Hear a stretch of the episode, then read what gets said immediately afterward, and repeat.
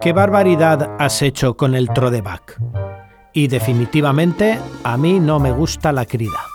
Fallas Levante, con Moisés Domínguez. Las fallas aceleran y este domingo llegan a la crida. Más bien, a esa jornada completa creada hace 20 años. Esa jornada que empieza con la macro despertá, ideada para tratar de recuperar un trodeback que a fuerza de disposiciones europeas lleva 30 años caminando sobre el alambre. Quedan lejos aquellos tiempos en los que el petardo de impacto se vendía sin problemas en cualquier kiosco. También es verdad que no quedan kioscos. Y que se disparaba a cualquier hora del día, aunque la real, la oficial, eran las 8 de la mañana, no las 9, como no pocas comisiones hacen ahora, aplicando el horario canario en aras a ganar una horita de sueño. Había trodeback de diferentes fabricantes, con el típico papel marrón pegado o un clásico donde los haya como era el cordoncito bramante. También recuerdo unos tubos verdes con extremo blanco que no desmerecían del modelo clásico. En la actualidad, tan solo dos son las pirotecnias que lo elaboran. Zarzoso, que aguantó el tirón durante muchos años, y Mediterráneo, que se ha incorporado recientemente y que ahora mismo es el proveedor oficial de la Junta Central Fallera. Ahora que para dispararlo ya sabes que tienes que pasar un cursillo o echar un memorial. Es decir, ahora lo disparas como si fueras un empleado cualificado de la pirotecnia y que trabajas a sus órdenes.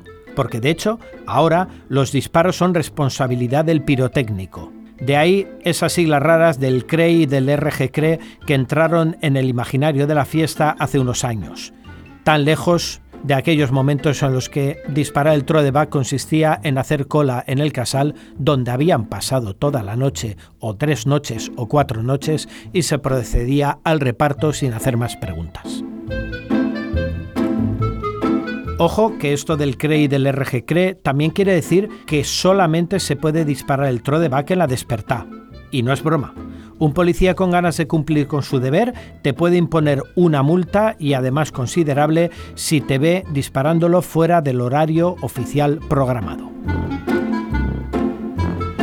Cuando era más popular, al que más al que menos se le ha ido la mano con el trodeback. Recordémoslo y reconozcámoslo. Más allá de los clásicos como lanzarlos sobre paredes o sobre persianas o sobre los ninos de falla o tirar varios a la vez o directamente una caja entera, había un clásico peligroso que era el de jugar con la pólvora. Perdón, con la mezcla explosiva, que aquí utilizamos la pólvora como si fuera una película del oeste. Que levante la mano quien en sus años mozos no ha desmenuzado varios de ellos y ha hecho una montañita y un sendero para encenderlo con una llama y ver cómo corría la inflamación como si de una película de guerra se tratara. Un consejo, absténganse de tontadas que ahora con el back, poca broma.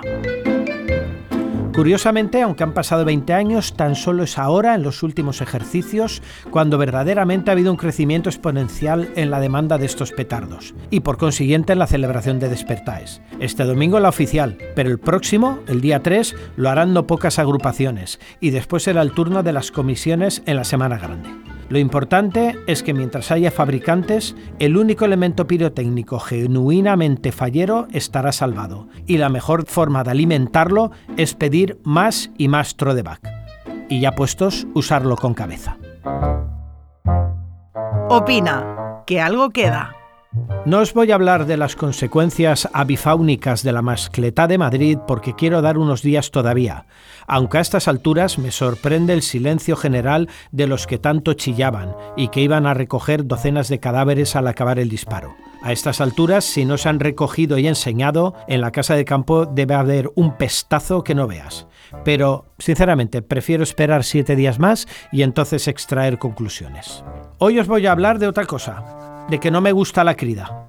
En otras culturas hay ritos de iniciación menos bárbaros, como pasear por brasas, dejarte morder por hormigas o saltar cuatro veces por encima de un buey. Aquí, meter a una joven y a una niña en un balcón improvisado para que memorice y suelte un discurso ante una audiencia más o menos enfebrecida, y eso espero que sea este año, solamente enfebrecida, me da una sensación como de mandarlas, no sé, a un espectáculo, a un espectáculo de gladiadores, a un matadero, a buscar el fallo, a que pasen varios días atacadas de los nervios, a en definitiva, a no ser ellas mismas, a no reconocer a esas falleras mayores que conocemos ya desde hace cuatro o cinco meses. Sinceramente, no conozco ningún mandatario, presidente o monarca, salvo los demagogos o los dictadores, que no pronuncien su discurso, siempre bien estructurado, leyendo. No eres más fallera mayor o menos fallera mayor, no eres mejor mandatario o peor mandatario por aprenderte un discurso.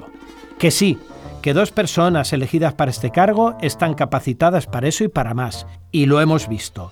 Pero a mí, la sensación que me da nunca es la de un acto buenista para con ellas, un acto para transmitir un mensaje para todo el mundo.